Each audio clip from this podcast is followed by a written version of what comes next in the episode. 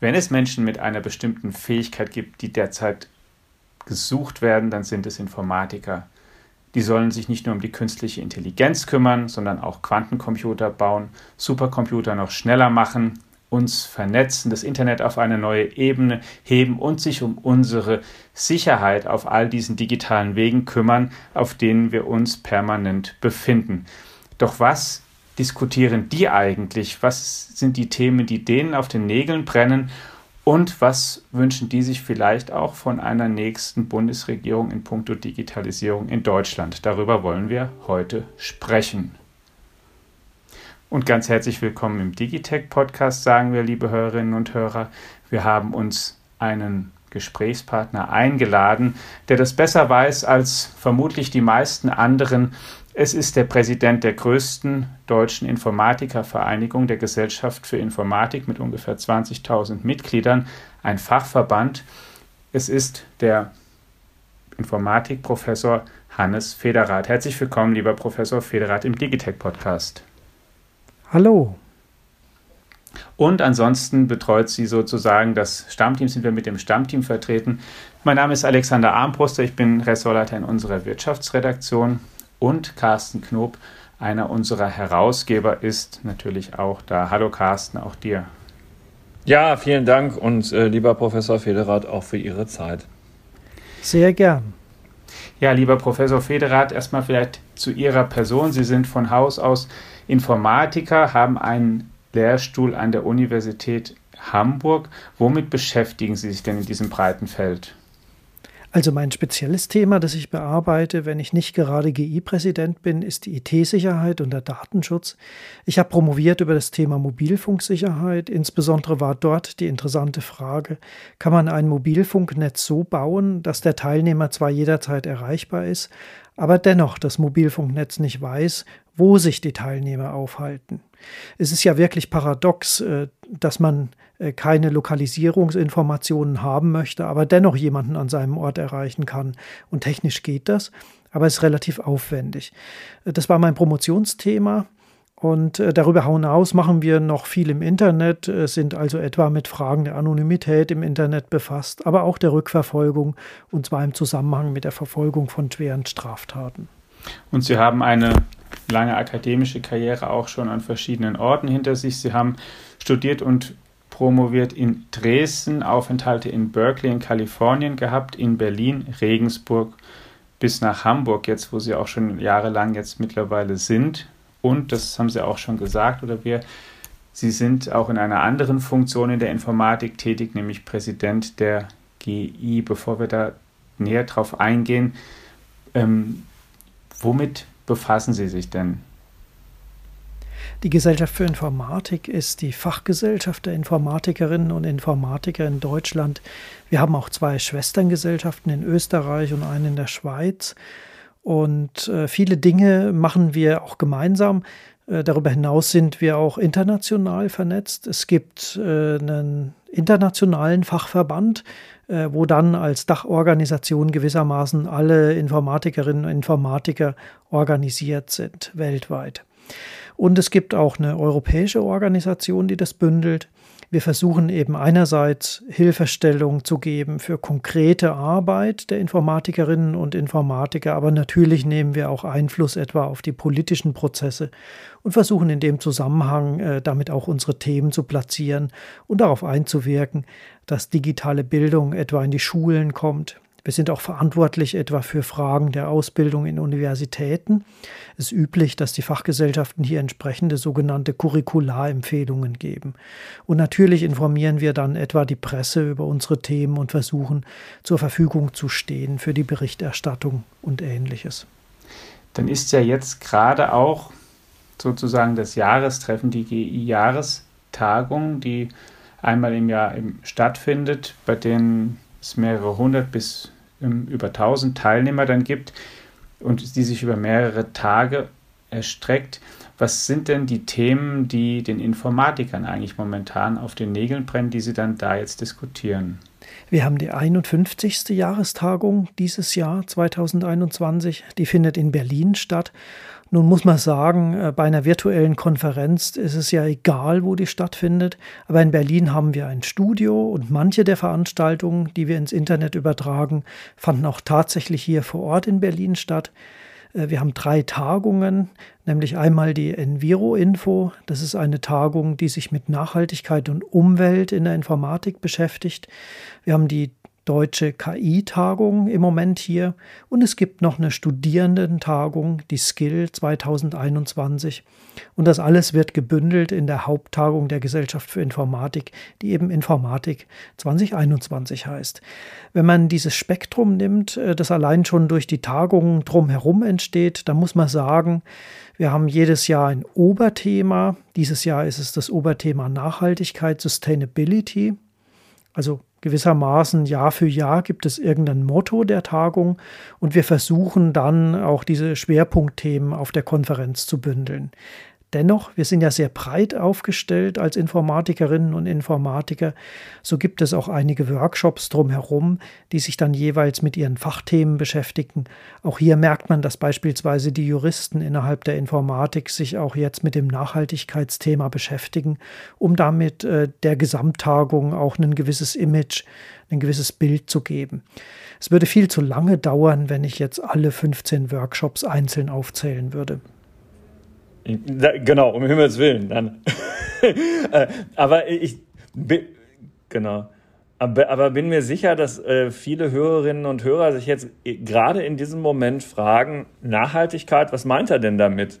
Ähm, Stromverbrauch in Rechenzentren, äh, dass, dass, die Produkte länger halten, ähm, ganz was anderes? Helfen Sie uns mal auf die Sprünge. Sowohl als auch, würde ich sagen. Natürlich, der sehr hohe Stromverbrauch von Rechenzentren ist inzwischen, glaube ich, in den Köpfen aller angekommen. Und denken wir etwa an Blockchain, auch so ein Buzzword, das viele Leute inzwischen schon gehört haben. Aber wenn man etwa die Frage nimmt, muss man eigentlich unbedingt Bitcoin verwenden als digitales Währungssystem, wo ja eben massig Energie verschwendet wird, dann ist das wirklich ein Thema, aber sicherlich nicht das einzige Thema. Also Stromverbrauch zu reduzieren ist nur ein Aspekt von Nachhaltigkeit. Ein anderer Aspekt von Nachhaltigkeit ist beispielsweise die Frage der informationellen Selbstbestimmung. Also wie kann ich als Mensch in der digitalen Welt gewissermaßen selbstbestimmt meine Daten dort verarbeiten oder geben und dafür auch wieder was zurückbekommen, sodass ich also nicht am Ende gläsern dastehe und mich ärgere, dass ich vielleicht vor 20 Jahren Dinge über mich preisgegeben habe, die mir jetzt schaden, wenn ich mich irgendwo bewerben möchte. Also Nachhaltigkeitsfragen sind an dieser Stelle natürlich nicht nur Energieverbrauch, sondern eben zum Beispiel auch solche, die das Recht auf informationelle Selbstbestimmung betreffen. Ein anderes Beispiel KI, also künstliche Intelligenz, die arbeitet ja üblicherweise mit sehr vielen Daten und die Frage ist immer, wo kommen die Daten her? Dann landen die in sogenannten Modellen, also werden üblicherweise Daten genommen, die einen bestimmten Sachverhalt beschreiben und im Rechner so verarbeitet, dass sie dann für die spätere Wiedererkennung dieses Sachverhalts geeignet sind, um zum Beispiel Entscheidungen zu treffen. Und ein spannendes Thema im Bereich der KI ist es, ob es möglich ist, aus diesen vielen Eingabedaten, die ja eigentlich aggregiert werden, wieder Rückschlüsse auf Individuen zu ziehen. Denn die Daten sind ja irgendwo hergekommen. Und äh, zum Beispiel diese Frage, dass das möglichst nicht geht oder wenn man eben sagen kann, wir können das nicht hundertprozentig ausschließen, meistens ist das leider so, dann wollen wir doch zumindest in einer gewissen Weise eine Art von Plausibilität herstellen, damit die Nutzerinnen und Nutzer am Ende diesen Systemen auch vertrauen können. Das sind auch Nachhaltigkeitsfragen, äh, um die man sich kümmern muss. Ich könnte noch viele weitere Beispiele geben, aber lassen Sie mich vielleicht ein letztes noch geben. Vor ein paar Jahren hatten wir ja das Problem mit dem Abgasskandal. Da haben also offenbar Programmierer in Systeme Dinge eingebaut, die rechtswidrig waren, man könnte fast sagen kriminell. Und hier stellt sich natürlich die Frage, darf ich das? Also offensichtlich ja nicht. Aber wie kriege ich die Informatikerinnen und Informatiker dazu, mit einem Bewusstsein solche Dinge möglichst nicht zu tun? Das heißt, wir haben auch in unserer eigenen Fachdisziplin die Aufgabe, äh, die Programmierer so zu schulen und äh, so zu sensibilisieren, dass sie in der Lage sind, am Ende die richtigen Entscheidungen beim Programmieren solcher Systeme zu treffen. Und auch das ist natürlich ein Nachhaltigkeitsthema. Auf eines der Themen, die Sie genannt haben, würde ich gerne jetzt nochmal eingehen, nämlich die künstliche Intelligenz. Da sagten Sie ja schon, mhm. es gibt auch eine separate Tagung. Und es gibt, wenn man ähm, von KI redet, ist es natürlich irgendwie ständig in den Schlagzeilen und manchmal auch sehr, sehr ähm, mit sehr utopischen und manchmal sehr dystopischen Visionen verbunden und häufig aber in jedem Falle irgendwie korrespondierend mit, mit Produkten. Da ist eine Suchmaschine um so und so viel ähm, Prozent besser geworden oder ein Übersetzungsdienst ist um so und so viel besser geworden oder ein überhaupt Sprachverarbeitungssystem kann Texte erstaunlich gut, plötzlich selbstständig vielleicht sogar schreiben oder verstehen, was wir sagen. Sind das auch Themen, über die dann die Informatiker sprechen, wenn die über KI sprechen, oder sprechen die dann auf einem ganz anderen Level oder über ganz andere Dinge, die sie daran dann interessieren? Hm, vor ein paar Jahren war die KI noch deutlich stärker geprägt davon, dass man einfach erstmal was erreichen wollte, algorithmisch. Also man wollte bestimmte Probleme lösen können und äh, das war allein deswegen noch schwierig, weil die Rechenkapazität gefehlt hat, manchmal auch die Speicherkapazität. Inzwischen ist einfach genügend Rechenkapazität da, um Dinge, die man nicht machen konnte, auch ziemlich effizient zu machen. Und plötzlich kann KI eingesetzt werden, eigentlich in allen Lebensbereichen. Und damit entsteht die Notwendigkeit, äh, dass sich die Wissenschaftlerinnen und Wissenschaftler eben auch Gedanken darüber machen, was passiert eigentlich mit den Systemen, die ich baue. Andere Disziplinen, also etwa die Physik, äh, die haben da viel mehr Vorlauf bei dieser Frage, was mache ich eigentlich hier und welche Auswirkungen hat das auf unsere Gesellschaft? Also gerade in der Physik, wenn man an Waffensysteme und ähnliches denkt, die Atombombe und so weiter, da wird das klar. Aber wenn man eben zugleich auch etwa äh, die Tatsache, dass diese autonomen Drohnen äh, mit KI arbeiten, hernimmt, dann sind wir längst in der Realität angekommen. Das heißt, diese autonomen Systeme, die ja KI benutzen, erzeugen auch Angst, Sie erzeugen natürlich neue Risiken, auch neue Möglichkeiten und somit können sich die Wissenschaftler nicht einfach auf den Standpunkt stellen, ich mache hier Algorithmen und theoretische Arbeit, sondern das, was sie tun, ist ganz praktisch und es wird auf diesen Konferenzen natürlich adressiert. Wir haben beispielsweise äh, vor zwei Jahren äh, das Thema Waffensysteme und KI etwa als ein Schwerpunktthema auf der Konferenz gehabt. Und äh, dieses Jahr ist es nun so, dass viele Leute etwa von der sogenannten dritten Welle der künstlichen Intelligenz sprechen. Wir hatten da auch eine sehr schöne Keynote von Christian Kersting, einem sehr hochrangigen Wissenschaftler. Und äh, hier wird genau im Prinzip mit dieser dritten Welle beschrieben, dass künstliche Intelligenz nicht mehr programmiert wird, um einen ganz bestimmten Zweck, mit ganz bestimmten auch algorithmischen Vorschriften äh, zu erfüllen, sondern dass sich dieses System gewissermaßen anpasst und adaptiert an die jeweilige Umgebung und dann natürlich auch für unvorhergesehene Situationen in der Lage ist, Entscheidungen zu treffen. Und ganz ehrlich, das klingt alles schon sehr angstmachend, wenn man nicht genau weiß, wie diese Systeme arbeiten können. Ähm, also die Themen sind sozusagen präsent und ich will noch eins drauflegen.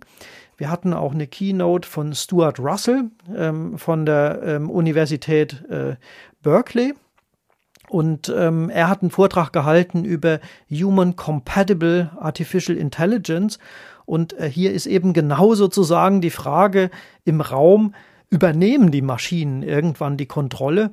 Da muss man ganz ehrlich sagen, das ist schon deshalb sehr schwierig, weil diese Maschinen ja wenn sie autonom agieren, immer in einem geschlossenen Bereich autonom agieren. Also sie werden nicht einfach die Weltherrschaft oder ähnliches übernehmen, völlig unrealistisch, aber sie sind sehr wohl in der Lage heute, das ist eigentlich bekannt unter Experten, bessere Entscheidungen zu treffen, als Menschen das können. Sie sind nicht frei von Bias, wie wir sagen, also das heißt Vorurteile und ähnliches, die in den Daten vielleicht enthalten sein könnten, die werden durch KI verstärkt. Was ja auch ein großes genau ethisches aufpassen. Thema ist, wo es eigene genau. Symposien für gibt, genau. Ähm. Mhm. Aber man kann inzwischen auf der algorithmischen Ebene eben auch dafür sorgen, dass relativ schnell erkennbar ist, dass so ein Vorurteil entstehen könnte und dann entsprechend entgegenwirken. Also nicht, dass immer erst das Kind in den Brunnen fällt. Es gibt ja genügend Beispiele, wo KI Entscheidungen getroffen hat, also Meistens sind das Klassifizierungsfragen. Und wenn dann zum Beispiel eben ein Bild klassifiziert wird und ein Affe eben äh, als Mensch klassifiziert wird äh, mit schwarzer Hautfarbe, ja, dann ist natürlich völlig zu Recht ähm, die Kritik da, was macht ihr da eigentlich? Und genau solche Dinge heute zu berücksichtigen und nicht einfach nur stumpf zu programmieren, äh, das ist eigentlich die Aufgabe moderner KI. Ist denn, Stuart Russell haben Sie genannt, um mit dem Titel, das ist auch der gleiche Titel, Human Compatible, äh, die, den trägt auch ein, ein Buch, das er geschrieben hat, was ich selbst super finde, auch und sehr lesenswert. Die, ähm, und dann ausgehend so mal auf, auf so eine dritte Welle der KI, da steckt ja ein bisschen auch drin so die Vorstellung, wir, wir haben dieses maschinelle Lernen, Deep Learning, aber das ist vielleicht nicht alles und wir haben ja diese, das ähm, ist nicht despektierlich gemeint, aber ich weiß, dass es gelegentlich so heißt, good old fashioned AI, die ähm, eben, eben logikbasierten Systeme und man versucht die ein bisschen zu mischen. Wie war denn da im rein Interesse aber mal der, der, der Tenor auf der Tagung? Denn da sagen Leute, wie, die aus dem Deep Learning kommen, wie Jan LeCun oder sowas, mit dem ich dann euch auch mal ein Interview darüber hatte, sagte, ja, er glaubt da nicht richtig dran, dass das am Ende so ist, sondern dass es eher eine Hoffnung ist von Leuten, die aus dem Bereich kommen, dass sie da noch eine Rolle spielen, aber viel wird schon im Prinzip Deep Learning sein und für irgendwelche ähm, Extremfälle gibt es dann extreme Ereignisse, vielleicht noch was einprogrammiertes, aber eigentlich wird Deep Learning schon die, wie soll ich sagen, die Show schmeißen. Na, es gibt da sehr unterschiedliche Auffassungen darüber, was überhaupt äh, künstliche Intelligenz ist. Und ja, wenn ein System flexibel genug so programmiert ist, dass es im Grunde genommen entlang eines Entscheidungsbaums in der Lage ist, ziemlich intelligente Entscheidungen zu treffen, dann ist halt alles vorweggenommen und diese Systeme haben in der Vergangenheit sehr gut funktioniert und sie werden auch in der Zukunft sehr gut funktionieren, eben in allen Bereichen, die wir gut verstanden haben und wo wir eigentlich gut vorhersehen können, was da passiert. Also es ist vielleicht in den Augen mancher keine künstliche Intelligenz, weil eben doch sehr viel vorweggenommen ist äh, in der Programmierung und äh, diese Systeme, die vor allem mit Daten gefüttert werden, mit riesigen Datenmengen und dann eben daraus gewissermaßen die Entscheidung treffen, wo man auch gar nicht genau durchschauen kann manchmal, wie eigentlich diese Entscheidung jetzt zustande kommt, aber irgendwie passt sie. Diese Systeme werden landläufig als KI-Systeme dann eher gesehen. Ich glaube, beide Systeme oder beide Systemklassen, wenn man so will, haben ihre Berechtigung und es kommt eben jeweils auf die Anwendung drauf an. Also man wird ja auch das richtige Werkzeug nehmen äh, wollen, wenn man etwa eine Schraube in die Wand schrauben möchte und nicht versuchen, die mit einem Hammer ganz platt da rein zu donnern. Ähm, also insoweit der Werkzeugkasten äh, der Informatikerinnen und Informatiker, der wird schrittweise erweitert werden und ich bin ganz sicher, dass wir an der Stelle auch neue völlig andere Arten von äh, Systemen erleben werden, die wir dann eben auch nicht mehr als maschinelles Lernen bezeichnen, sondern haben wir vielleicht dann weitere Begriffe. Also ein Großteil der maschinellen Lernverfahren beruhen ja heute auf neuronalen Netzen. Äh, die gab es schon zu der Zeit, als ich studiert habe.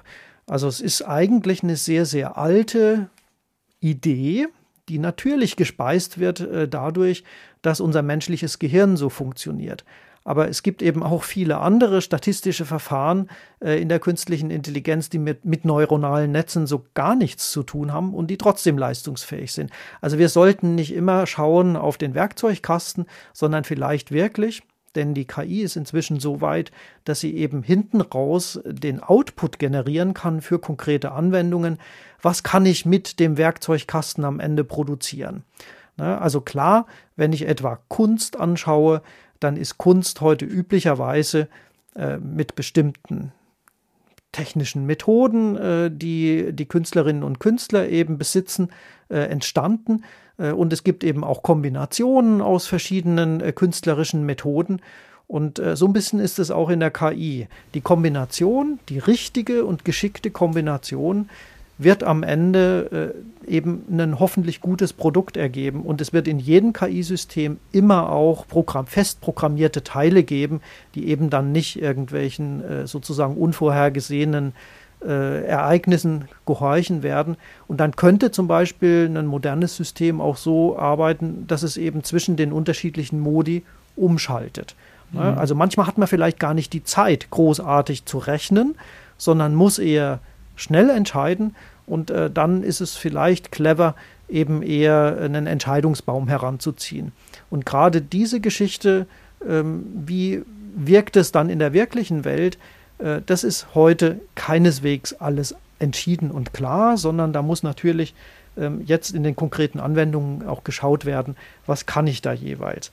Nehmen wir etwa zum Beispiel das Anlernen von Systemen, was noch relativ aufwendig ist, als ein Problem. Dann kommen die Daten halt raus da ist zum Beispiel die Hoffnung, äh, dass man auch mit neuer Hardware einfach schneller zum Ziel kommt und besser zum Ziel kommt. Wenn wir etwa an den Quantencomputer denken, also eine komplett neue Technologie, die es hoffentlich in ein paar Jahren auch so skalierbar, also auch in großem Maßstab geben wird, äh, die wird nochmal ganz, ganz neue Aspekte in die KI-Forschung auch reinbringen. Sind die KI-Forscher sowas wie die Stars heute eigentlich in der Informatik, um die sich so der Rest ein bisschen drumherum gruppiert, oder sind die nach wie vor eine wichtige, aber eben auch nur eine Disziplin? Also ich selbst bin ja im Bereich der IT-Sicherheit ja. tätig und als vieles ins Internet kam, als es losging, dass wir im Internet eingekauft haben, angefangen haben, auch persönliche Kommunikation eigentlich nur noch übers Internet zu machen. Äh, da hat äh, meine Teildisziplin einen relativen Hype erlebt. Alle haben von Sicherheit geredet und das Thema ist nach wie vor noch sehr aktuell. Und bei der KI haben wir im Prinzip so einen ähnlichen Hype in den letzten Jahren erlebt. Eben deswegen, weil plötzlich die Rechenkapazität da war, um eben auch Dinge wirklich zu rechnen.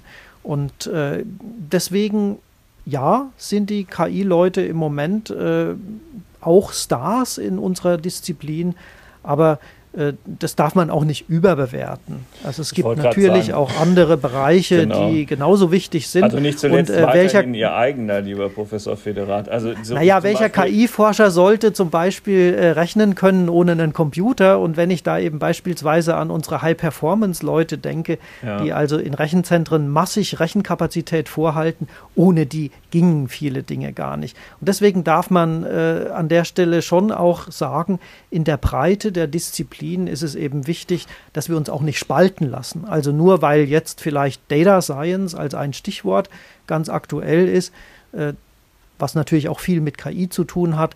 Äh, ohne Rechner geht es nicht und auch hardwarebasierte Informatik äh, hat ihre Berechtigung. Und ich habe ja gerade schon das Stichwort mit dem Quantencomputer genannt. Also auch da gibt es moderne Forschung und es würde mich nicht wundern, wenn in ein paar Jahren dann der nächste Hype eben der Quantencomputer ist, der dann eben auch in größeren Größenordnungen als nur mit, weiß ich nicht, 50 Qubits oder so rechnet, wenn ich dann in der Lage bin, eben vielleicht 10.000 äh, oder noch mehr äh, solche Quantenbits gleichzeitig zu verarbeiten, dann sind wir in einer Größenordnung, und das würde ich prophezeien, dass dann der nächste Hype eben viel Hardware näher wieder ist, als wir das im Moment erleben. Äh, ganz bestimmt ist das so und äh, um aber auch an der Stelle das nochmal sehr zu betonen, ähm, das Fachgebiet, auf dem Sie unterwegs sind, das ist halt einfach ähm, in der Realität im Hier und Jetzt riesig groß, weil ich habe ja eine Auswertung von Bitkom, die ist auch noch recht frisch vor mir liegen, dass ähm, Diebstahl, Spionage, Sabotage, ähm, also Cyberattacken auf deutsche Unternehmen 220 Milliarden Euro Schaden im Jahr verursachen und neun von zehn Unternehmen Opfer äh, solcher Attacken werden. Und an dem Tag, an dem dieser Podcast hier erscheint, äh, gibt es in, in Düsseldorf vom Institut der Wirtschaftsprüfer ähm, einen Digital Summit, der sich ausschließlich mit Cybersicherheit beschäftigen wird, weil das natürlich für Aufsichtsräte, Vorstandsvorsitzende und inzwischen auch für Wirtschaftsprüfer eine Riesenfrage ist, äh, wie gut so ein Unternehmen eigentlich darauf eingestellt ist, auf das, was da ähm, droht. Und ähm, äh, also bei aller Liebe zur künstlichen Intelligenz, ich wollte nur noch mal bekräftigen, wie wichtig das ist, was Sie tun, lieber Professor Federath. Oh, vielen Dank. Also wir sehen das natürlich schon auch, dass wir gut zu tun haben. Ähm, und was mich manchmal ein bisschen schmerzt, ist doch die Leichtfertigkeit, mit äh, der die Menschen ihre eigenen persönlichen Daten preisgeben und sich dann hinterher eben wundern, äh, dass es schiefgegangen ist. Man muss allerdings auch der Wirtschaft äh, durchaus hier und da den Vorwurf machen, dass man eben eigentlich bekannte und auch inzwischen breit einsetzbare Technologien eher halbherzig einsetzt, ein äh, bisschen zögerlich ist an der Stelle. Denken Sie nur an die Tatsache, dass eine verschlüsselte E-Mail zu verschicken oder zu empfangen eigentlich heute immer noch nicht normal ist. Das ist ein Witz, dass das wir etwa Ausnahme, mit WhatsApp oder?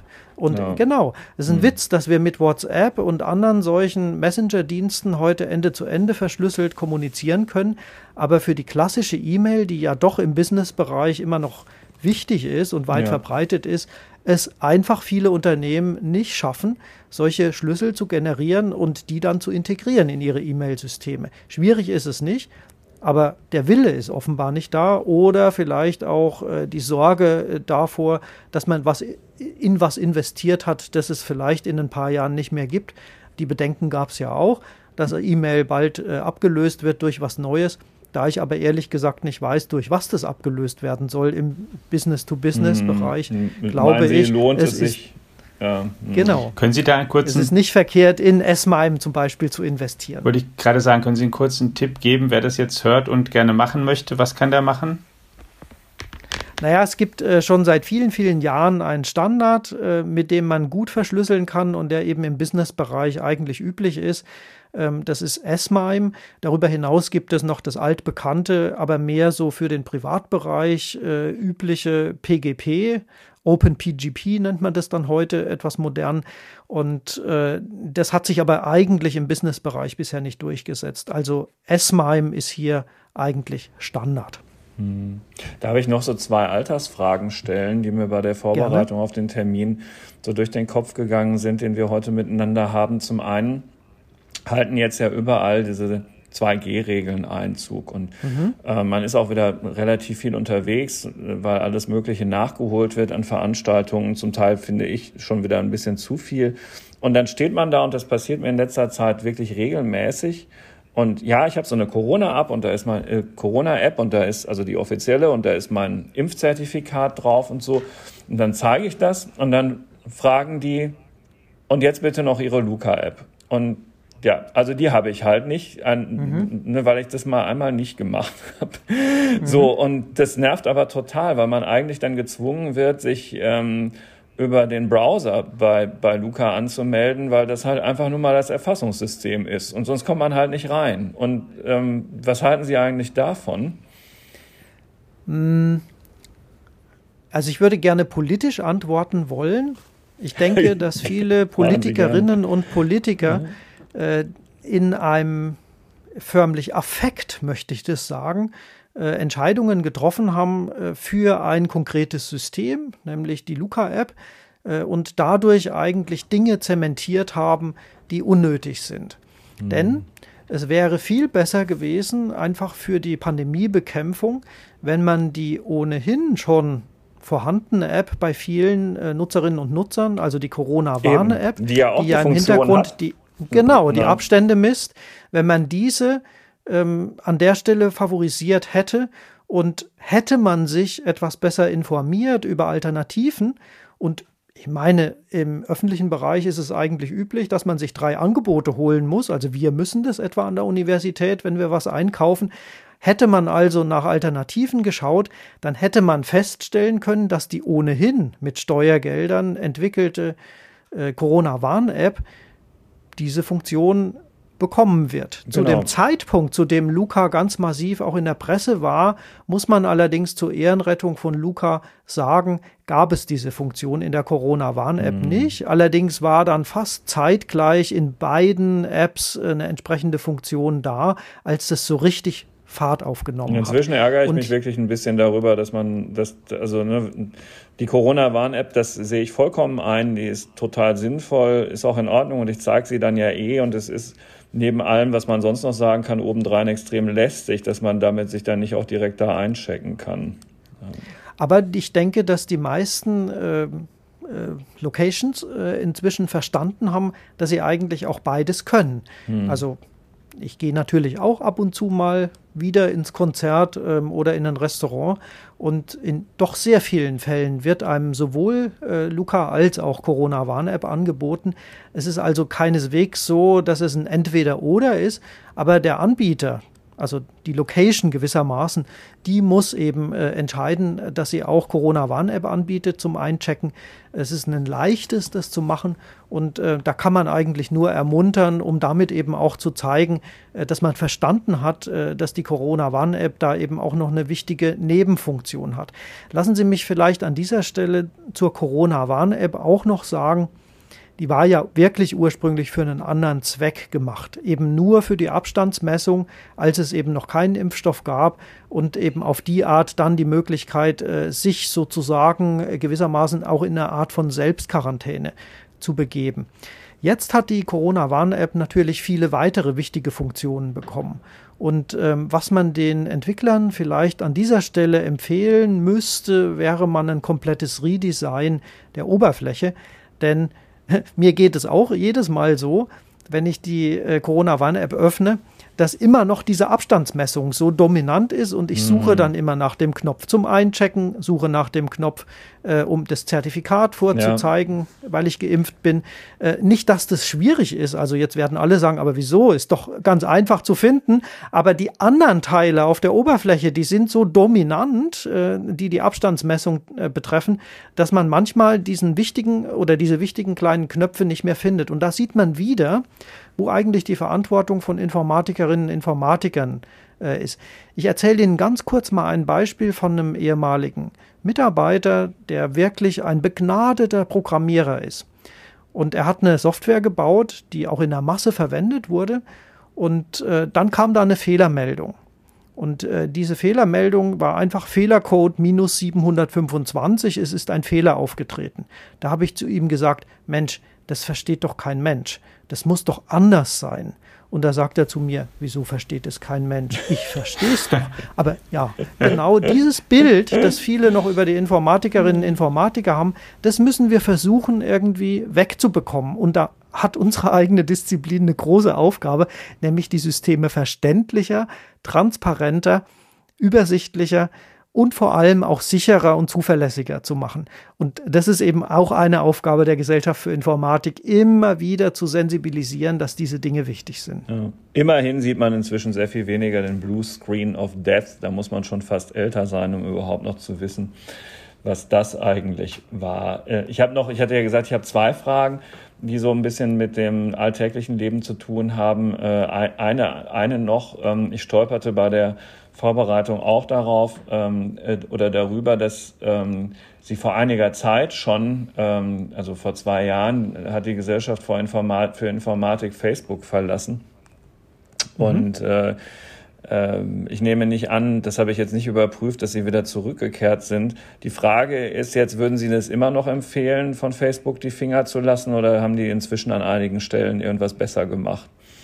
Punkt eins, wir sind nicht zurückgekehrt. Punkt zwei, ich bin sehr froh, dass ähm, Herr Kelber, unser Datenschutzbeauftragter, unter anderem jetzt auch äh, Bundesbehörden und Bundesstellen, ich würde mal sagen, nicht nur empfiehlt, sondern sehr, sehr nahelegt, äh, Facebook zu verlassen.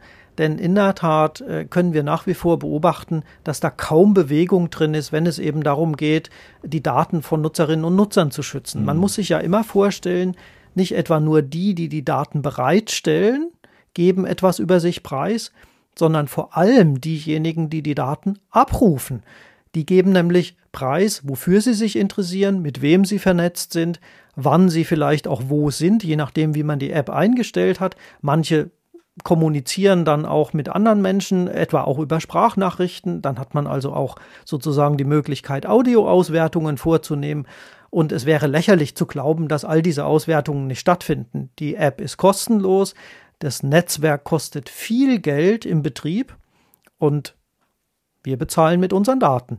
Daraus folgt, äh, diese äh, doch recht sensiblen Nutzungsdaten, äh, die da anfallen über uns alle, in dem Moment, wo wir eben so eine Facebook-Seite aufrufen, macht uns gläsern. Und ich glaube, es ist wichtig, sich klar zu machen, dass eben als Firma, als Verein, als Bundesbehörde und Verwaltung wir auch eine Verantwortung gegenüber unseren Nutzerinnen und Nutzern haben. Und wenn wir andere datenschutzfreundlichere Informationskanäle bereitstellen könnten, dann sollten wir es auf jeden Fall auch tun. Die meisten tun das. Es ist also nicht so, dass man die Info dann nur über Facebook bekommt.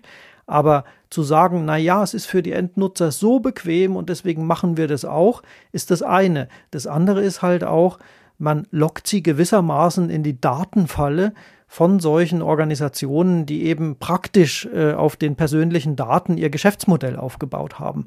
Und äh, diese Transparenz, die müssen wir schaffen. Und eine Möglichkeit, diese Transparenz zu schaffen, ist eben, wenn der Anbieter, in dem Fall also Facebook, sich nicht bewegt und dann eben bei der Datennutzung eben deutlich mehr Transparenz walten lässt, beziehungsweise die Datennutzung eben einschränkt, dann bleibt eben denjenigen, die Informationen anbieten und sensibel, verantwortungsvoll sind, nichts anderes als Facebook zu verlassen. Das ist der Kerngrund, warum wir Facebook verlassen haben und wir sind wahrlich nicht die Einzigen. Und man sieht ja eben äh, insbesondere auch ähm, an äh, dem Hinweis äh, von Herrn Kelber, dem Bundesdatenschutzbeauftragten, ähm, dass dieses Problem nach wie vor besteht. Hm. Jetzt hat jo, die eindeutige Aussage. Jetzt ähm, geht Facebook ja, um dabei mal zu bleiben, momentan in eine bisschen andere oder in, in eine Richtung, die das die sich sozusagen zu verändern. Da gibt es so ein Modewort, Metaversum heißt das, was nicht nur von was nicht Facebook erfunden hat, aber die sich da vorstellen, dass sich das Internet vielleicht mal so weiterentwickelt, dass es noch allumfassender präsent ist, dass wir es noch vielleicht auf mehr Sinneskanälen wahrnehmen, als einfach nur Texte oder Grafiken oder Bewegbild auf einem Bildschirm zu sehen oder in, durch, durch, durch Kopfhörer Audioübertragungen zu hören. Ist sowas eigentlich auch auf einer Informatikertagung dann Thema oder ist das für Sie eher Science Fiction? Also die Gesellschaft für Informatik ist relativ akademisch geprägt nach wie vor. Mhm. Ähm, ich sage das schon fast entschuldigend an dieser Stelle, weil wir würden natürlich auch gerne ähm, weniger akademisch und äh, vielleicht doch ähm, auch für die Wirtschaft äh, noch stärkere Angebote machen wollen. Aber wir sind ja ein äh, Fachverband, der über persönliche Mitglieder gespeist wird. Und da ist es eben einfach nur mal so, wir haben sehr viele Universitäts- äh, und Hochschulmitglieder. Mhm. Und äh, wenn man sich eben anschaut, äh, was sind die Grundlagen etwa von solchen Ideen wie äh, Metaversum, äh, dann sieht man sehr wohl die einzelnen Disziplinen auch innerhalb der Informatik. Ähm, und die haben halt in den letzten Jahren gute, ähm, sagen wir mal, äh, Grundlagen gelegt, damit sowas in die Praxis überführt wird. Und es ist ja auch völlig in Ordnung, dass es dann Firmen gibt, die das eben einfach machen. Also viele Ausgründungen aus Universitäten, die das dann experimentell machen, vielleicht von großen Firmen aufgekauft werden und so weiter. Das heißt also, wenn man über so einen Begriff redet und das, was wir dann am Ende vielleicht alltäglich äh, bekommen könnten in ein paar Jahren, dann hat es häufig nichts mehr mit einem solchen Fachverband zu tun, ähm, denn mhm. wir sind ja kein Fachverband äh, der Wirtschaft. Die Internetwirtschaft ist anders organisiert.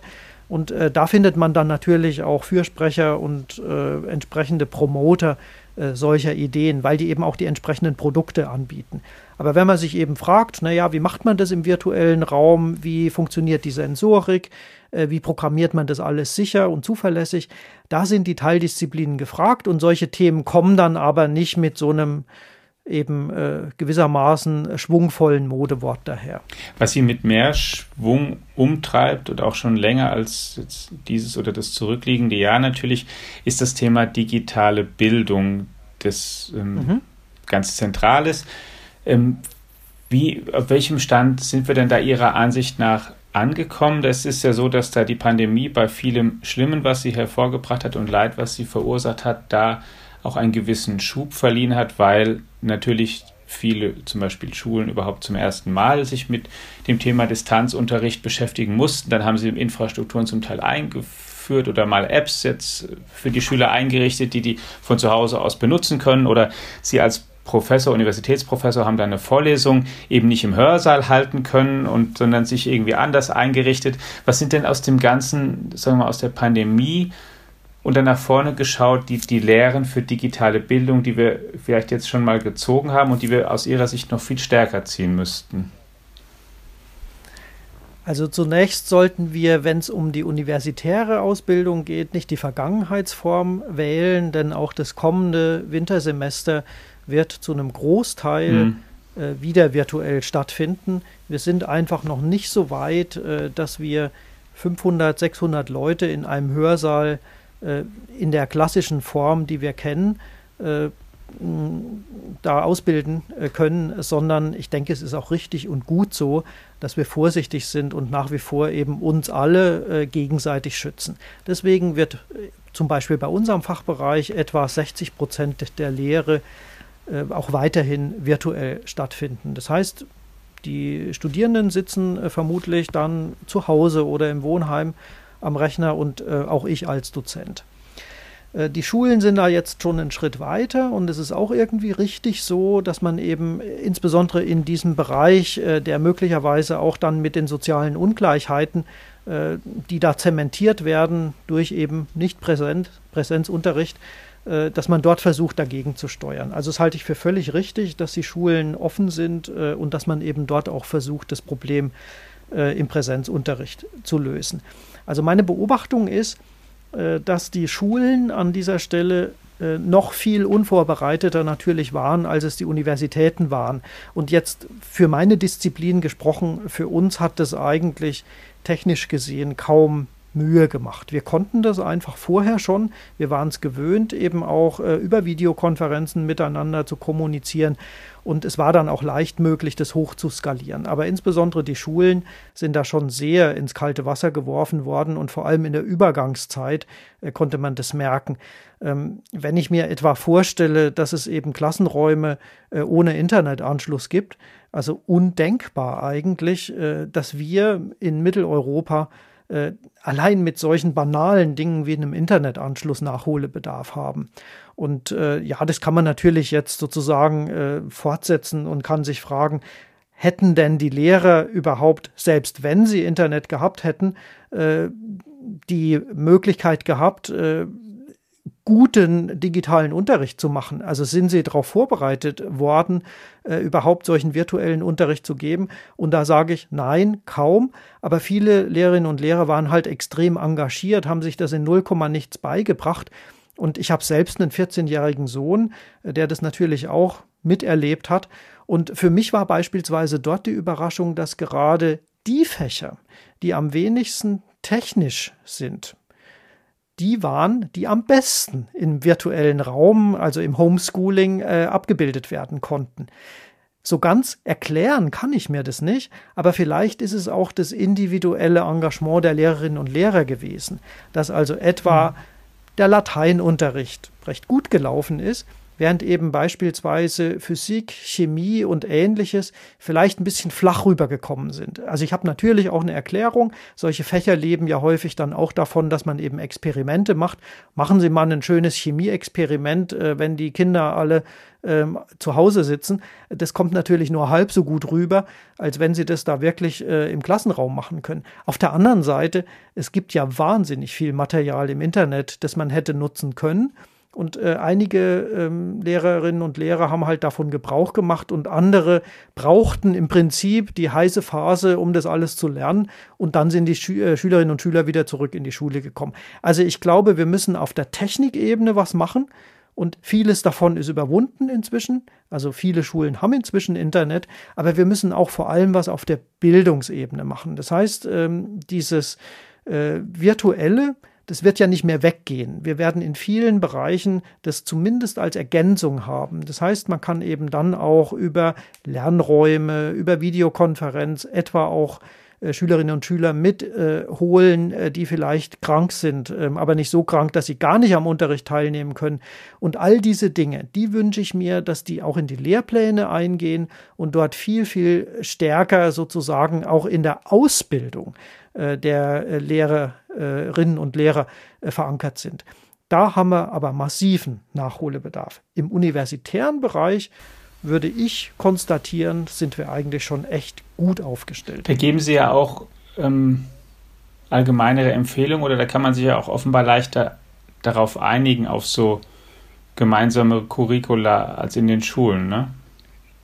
Das stimmt. Also wir haben als äh, Gesellschaft für Informatik auch die Aufgabe, die Curricularempfehlungen für die universitäre Ausbildung in der Informatik äh, zu verfassen und natürlich zu novellieren jeweils, also an den Fortschritt anzupassen. Und äh, das funktioniert sehr gut. Die meisten äh, Fakultäten, Fachbereiche äh, berücksichtigen diese Curricularempfehlungen, haben da natürlich gewisse Freiheitsgrade, gibt ja auch unterschiedliche Schwerpunkte innerhalb der Informatik, aber die werden sehr ernst genommen, diese Empfehlungen. Nun wäre es wünschenswert, dass das auch in der Schule passiert. Und äh, da merkt man, dass offenbar die Kultusministerien, die ja im Wesentlichen verantwortlich sind ähm, für die Ausgestaltung der schulischen Lehre, also mhm. des Schulunterrichts, äh, nicht so bereit sind, äh, da auch mal nach vorne zu gucken. Niemand bezweifelt, dass wir Mathematik, Physik brauchen, Sprachen brauchen, ganz klar. Aber was wäre mit einer digitalen Bildung? Und häufig wird dann äh, digitale Bildung als Medienkompetenz verstanden. Das ist aber zu wenig. Ich möchte gerne, dass heute die jungen Menschen auch in der Schule Algorithmenkompetenz bekommen. Und dabei geht es nicht darum, dass sie selbst programmieren müssen. Das werden die wenigsten tun. Aber die wenigsten werden auch später im Berufsleben vermutlich eine Differentialgleichung lösen, sage ich mal nebenbei. Mhm. Entscheidend ist aber, man muss die Methoden kennen, die angewendet werden äh, in digitalen Systemen. Das heißt, man muss wissen, was ein Algorithmus ist, man muss einschätzen können, wie leistungsfähig der ist. Und all diese Dinge, die gehören ganz klar in ein dediziertes Fach, nämlich einen Informatikfach. Das heißt, die Gesellschaft für Informatik fordert seit Jahren, dass an den allgemeinbildenden Schulen ein Informatikfach eingeführt wird, äh, um eben genau diese Kompetenzen auch schon möglichst früh äh, zu vermitteln. Es gibt einige Bundesländer, das muss ich noch ähm, der Fairness halber sagen, die wollen einen anderen Weg gehen, den ich persönlich auch gar nicht schlecht finde. Wenn ich da etwa an äh, Hamburg denke, in Hamburg beispielsweise möchte man gerne diese Informatikkompetenzen praktisch quer über alle Fächer vermitteln. Und äh, wenn man das gut macht, dann kann es sogar wirkungsvoller sein, als wenn man das dedizierte Informatikfach hat, äh, für das sich natürlich einige interessieren werden und andere gähnen und sagen, oh, interessiert mich überhaupt nicht. Nehmen wir beispielsweise den Musikunterricht. Ich interessiere mich sehr für Musik und äh, manchmal fand ich auch den Musikunterricht nicht unbedingt so gut während meiner eigenen Schulzeit. Hätte man da beispielsweise über elektronische Musik mehr gelernt, hätte man vielleicht Digitalisierung vermittelt am Beispiel ähm, moderner Klangerzeugung und ähnliches, dann kann man auf, den, auf dem Weg ähm, durchaus praktisch quer über alle Fächer eben als Querschnittsthema Digitalisierung auch vermitteln. Ähm, es gibt nicht den einen Weg und ich bin völlig offen dafür, dass wir sozusagen so eine Art Experimentierraum auch schaffen. Aber diese, dieser Föderalismus, dass jedes Bundesland machen kann, was es will, und äh, die Zusammenführung dieser verschiedenen möglichen Ansätze, ähm, eigentlich nicht ausreichend geschieht, äh, das betrübt mich schon. Und natürlich haben wir in der Gesellschaft für Informatik auch Fachleute, die da unterstützen könnten und unterstützen. Und viele sind natürlich auch äh, auf Landesebene sehr aktiv und haben da auch schon etliches erreicht. Also es ist nicht alles nur schlecht, sondern es geht halt einfach nur alles viel zu langsam. Und das ist ja eins der Grundstichworte, was man hört, äh, wenn man über die Digitalisierung spricht. Es geht alles viel zu langsam. Sie selbst haben infolge der Pandemie sicher ein Fernsehstudio im Keller eingerichtet, um die Vorlesung zu halten, wenn ich das richtig weiß. Wie ist das denn genau, persönlich? Da lachen immer alle meine Kollegen drüber, weil es ist auch ein kleines Hobby von mir. Ja, und bei den Studenten kommt es aber gut an. Ist die Vorlesung jetzt eigentlich mal so als persönliches Feedback, ist die Vorlesung besser geworden, schlechter geworden? Ist, ähm, oder hat sich da gar nicht was an der Qualität, vielleicht auch gar nichts geändert? Also die Flüchtigkeit des Hörsaals ist in gewisser Weise schon ein hohes Gut, weil es ist ein geschützter Raum, in dem man eben auch sprechen kann. Und äh, es ist keineswegs so, dass da immer nur der Dozent oder die Dozentin spricht, sondern es kommt äh, schon auch zu Interaktionen. Und äh, das geht ein bisschen verloren. Zugleich ist es aber so, dass die Studierenden zurückmelden, wenn sie die Vorlesung am Computer eben äh, anhören können und eben auch eine Aufzeichnung haben, die sie vielleicht auch später schauen können, äh, dass es auf die Art durchaus ähm, leichter ist, komplizierte Sachverhalte zu verstehen und nachzuvollziehen. Und deswegen habe ich beispielsweise ähm, für meine Vorlesungen die Regel, dass ich die aufzeichne, dann hat jeder auch im Nachhinein eine aufgezeichnete Version des Teils, den ich frontal vermittle. Und dann wird die Aufnahme abgeschaltet und wir können genauso geschützt und frei miteinander sprechen über die Fragen, über die Probleme der Studierenden. Und äh, dieser interaktive Teil, der ist schon wichtig. Und der ist allerdings viel, viel schwerer realisierbar, als wir das im Hörsaal können. Also es hat sozusagen Licht und Schatten, aber in der Summe würde ich sagen, wir erreichen mit der digitalen Lehre ähm, eigentlich fast ein etwas höheres Niveau. Ich glaube auch die Tatsache, äh, dass viele Kolleginnen und Kollegen wissen, dass manches von dem, was sie da machen, eben auch äh, noch später sozusagen angeschaut werden kann und angeschaut werden wird, führt zu einer höheren Konzentration und damit eben auch äh, insgesamt zu einer höheren Qualität. Also ich will ja niemandem was unterstellen. Mhm. Ähm, aber wenn ich auf einer Aufnahme zu hören bin, dann strenge ich mich logischerweise viel mehr an. Und ich würde mal sagen, das betrifft fast alle Dozentinnen und Dozenten. Und diesen Qualitätsschub, den spüren wir schon. Ich würde gerne nochmal ähm, zur Tagung zurückkommen und nochmal, auch wenn es eine akademische und Fachtagung ist, auch zu einem wirtschaftlichen Aspekt. Ein, ein Programmpunkt, ein gar nicht unwichtiger, ist ja auch in jedem Jahr die Verleihung der Zuse-Medaille. Die erinnert an Konrad Zuse und dann kann man im selben oder ähnlichen, mit gewissen Abstufungen, ähnlichem Atemzug vielleicht noch nennen Hasso Plattner und Heinz Nixdorf als deutsche IT-Pioniere auch im unternehmerischen Sinn, ähm, sind uns die eigentlich mittlerweile verloren gegangen oder wo sind die denn heute?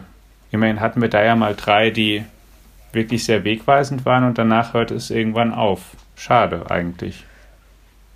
Ach, das ist eines der Grundprobleme, glaube ich, in der Wahrnehmung unserer Disziplin.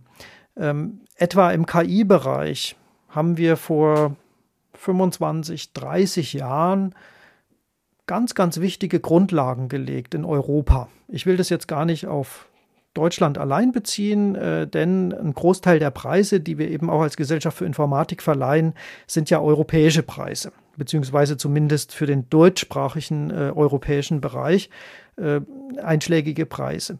Und wenn man eben sieht, äh, dass diese Erkenntnisse äh, viele Jahre brach gelegen haben, und dann aber von großen, meist amerikanischen Unternehmen aufgegriffen wurden, um daraus Produkte zu machen, ähm, dann ist das, äh, dann ist das halt so. Also was haben wir denn falsch gemacht, ähm, als es darum ging, äh, diese Ergebnisse sozusagen hier in Europa umzusetzen in Produkte? Und ich glaube, es gibt nicht den einen Fehler, sondern es sind viele Fehler gemacht worden. Oder man kann auch sagen, äh, es ging vielleicht auch nicht anders und wir sollten schleunigst daraus lernen. Also ein Problem ist eben, äh, dass wir manchmal zu langsam sind. Ähm, in anderen Nationen ist man einfach schneller dabei, auch experimentell was zu machen, während wir hier noch planen und äh, sehr gründlich planen und äh, dann holt uns die Realität ein. Die Corona-Warn-App ist an dieser äh, Stelle ein gutes Beispiel dafür, dass also die äh, Pandemiebekämpfung mit digitalen Mitteln eben ja auch erstmal mit einem völlig anderen Konzept verfolgt wurde. Und als man dann gemerkt hat, äh, das Konzept, das in Corona One App integriert ist, ist es äh, vermutlich bessere und äh, genauso leistungsfähig, weil es eben noch dazu datenschutzfreundlich ist, hat man dann schnell umgeschaltet. Da konnten wir es dann plötzlich schnell sein. Also wir verharren oft so in dieser konzeptionellen, planerischen Ebene und andere machen dann das coole Produkt draus. Und äh, das ist zwar als Wissenschaftsstandort äh, erstmal gut, aber wenn es als Wirtschaftsstandort äh, dann anderen gewissermaßen Wohlstand beschert und wir können nicht mehr partizipieren, dann ist das ein Jammer. Und an der Stelle müssen wir besser werden. Also ich glaube, wir haben viele gute Köpfe Und äh, diese sehr guten Köpfe, ähm, die äh, bringen wir natürlich auch nach vorne, aber häufig gehen die halt dann doch ins Ausland ähm, oder wir kriegen sie schlecht aus dem Ausland zurück und äh, daran müssen wir arbeiten. Ich würde gerne zum Schluss einen Ausblick noch von Ihnen erbitten. Jetzt hat Deutschland gerade gewählt, die neue Regierung, eine neue Regierung sich noch nicht gebildet, aber so langsam kommen sie ja oder schneller dann sogar in die, in die Gänge. Ähm, und das Thema Digitalisierung wird kein ganz kleines bleiben. Wenn Sie selbst eine Wunschliste hätten, was die wichtigsten drei oder fünf Punkte sind, was würde denn bei Ihnen auf der Agenda ganz oben stehen? Ach, äh, ich habe äh, zweimal drei Forderungen oder Bereiche. Ich würde sagen, ich habe drei Forderungen und drei Sektoren, zu denen ich was sagen würde. Ähm, also insgesamt sechs Punkte, wenn man so will. Ähm, ich würde mal mit Forderungen beginnen. Ähm, und äh, ja, die klingen zum Teil wie ein Parteiprogramm, aber man kann das schon sehr gut runterbrechen dann auf konkrete Maßnahmen. Also der erste Punkt ist Vertrauen schaffen. Ich glaube, es ist ganz wichtig, dass äh, eine neue Bundesregierung Vertrauen in Digitalisierung und digitale Systeme schafft. Ähm, die Akzeptanz muss gestärkt werden, Risiken müssen verringert werden, die Transparenz muss erhöht werden. Vieles davon ist ja auch schon angeklungen äh, in den Dingen, die wir bisher miteinander besprochen haben. Der zweite Punkt, den ich sehe als Forderung, wir müssen die Souveränität stärken. Vielleicht müssen wir sie erst mal schaffen sage ich noch ein bisschen zugespitzter.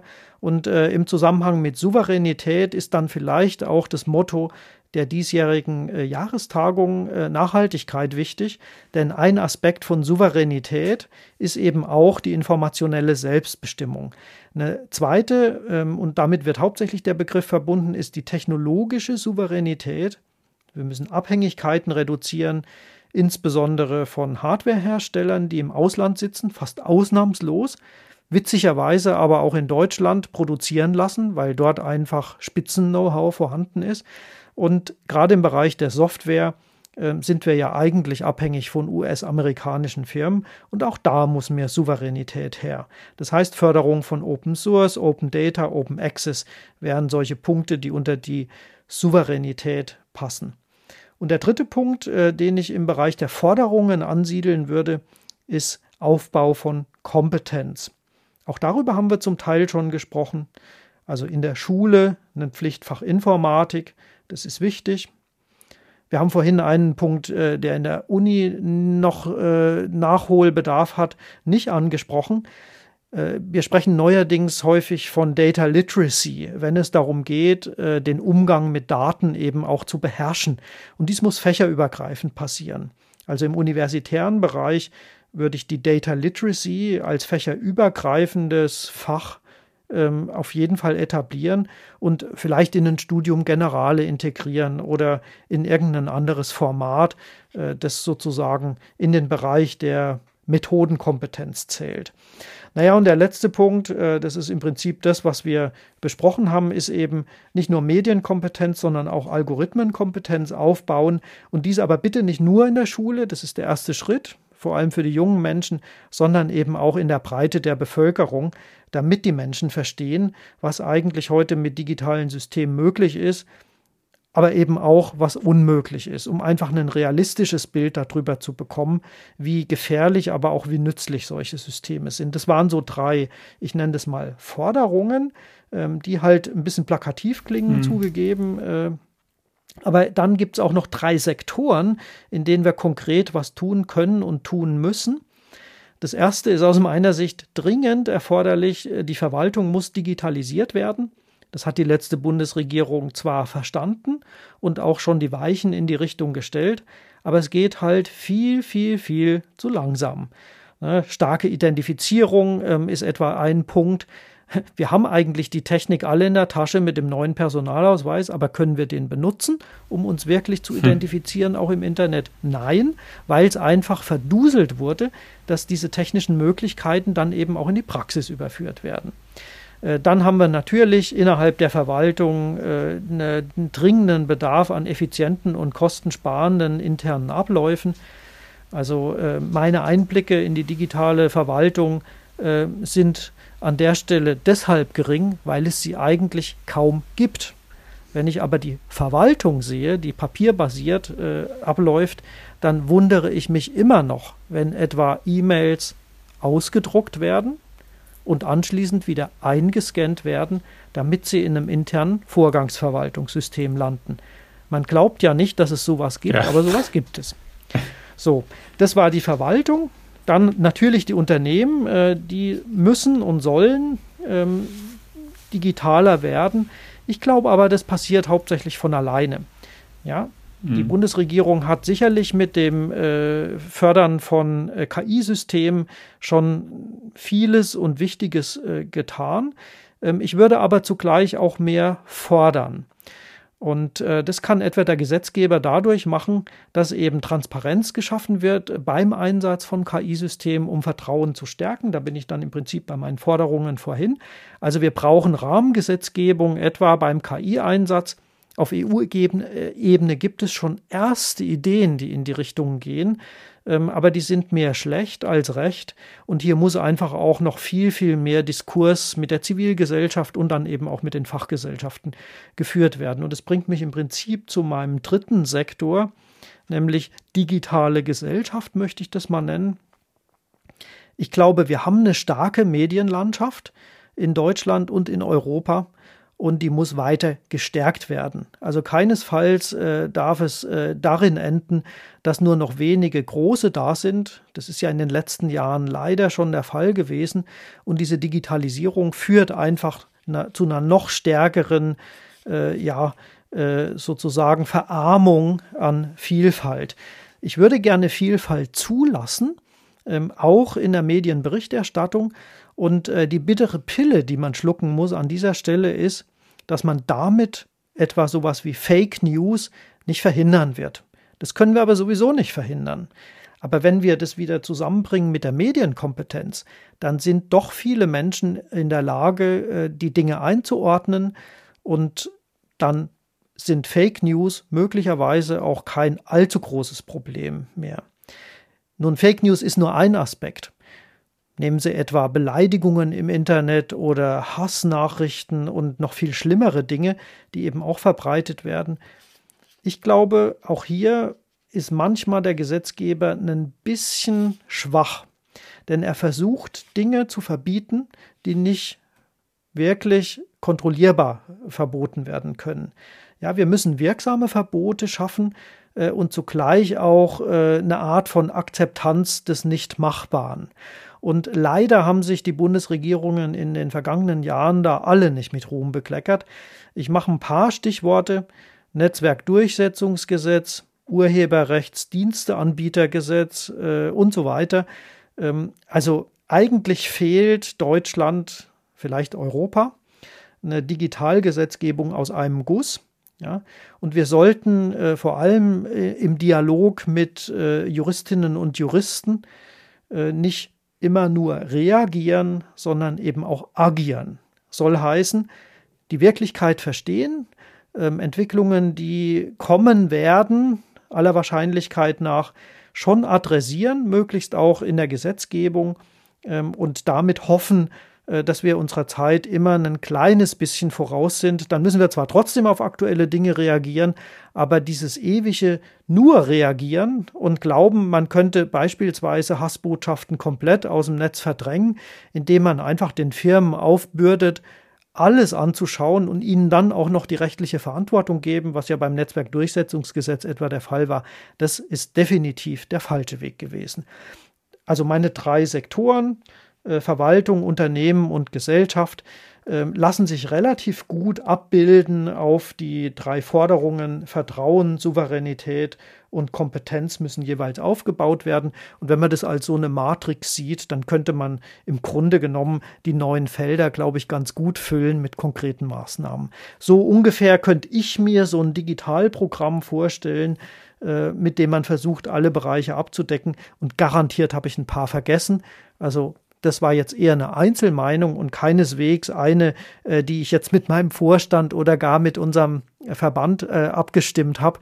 Das wäre auch zu viel verlangt. Auch hier gilt nämlich in der GI, Die Vielfalt, und dazu zählt auch die Meinungsvielfalt, ist ein hohes Gut. Und äh, der Dialog miteinander hilft dann einfach auch ein bisschen Fortschritt zu erzielen. So stellen wir uns jedenfalls die Gesellschaft vor.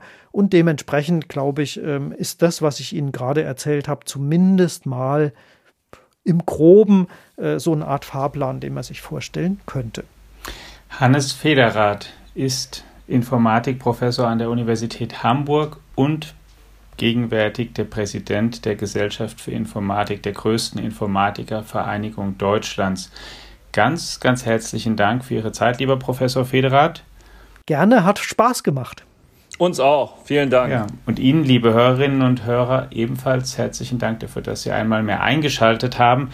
Natürlich werden wir Sie über alle Dinge, die sich, wie sie sich weiterentwickeln, über die wir gesprochen haben, in diesem Podcast regelmäßig informieren, der Bestandteil unserer Digitech-App ist und auch ganz natürlich in den anderen Kanälen unseres Zeitungshauses, in unseren Digitalangeboten, in unserer FAZ-Tageszeitung und Sonntagszeitung.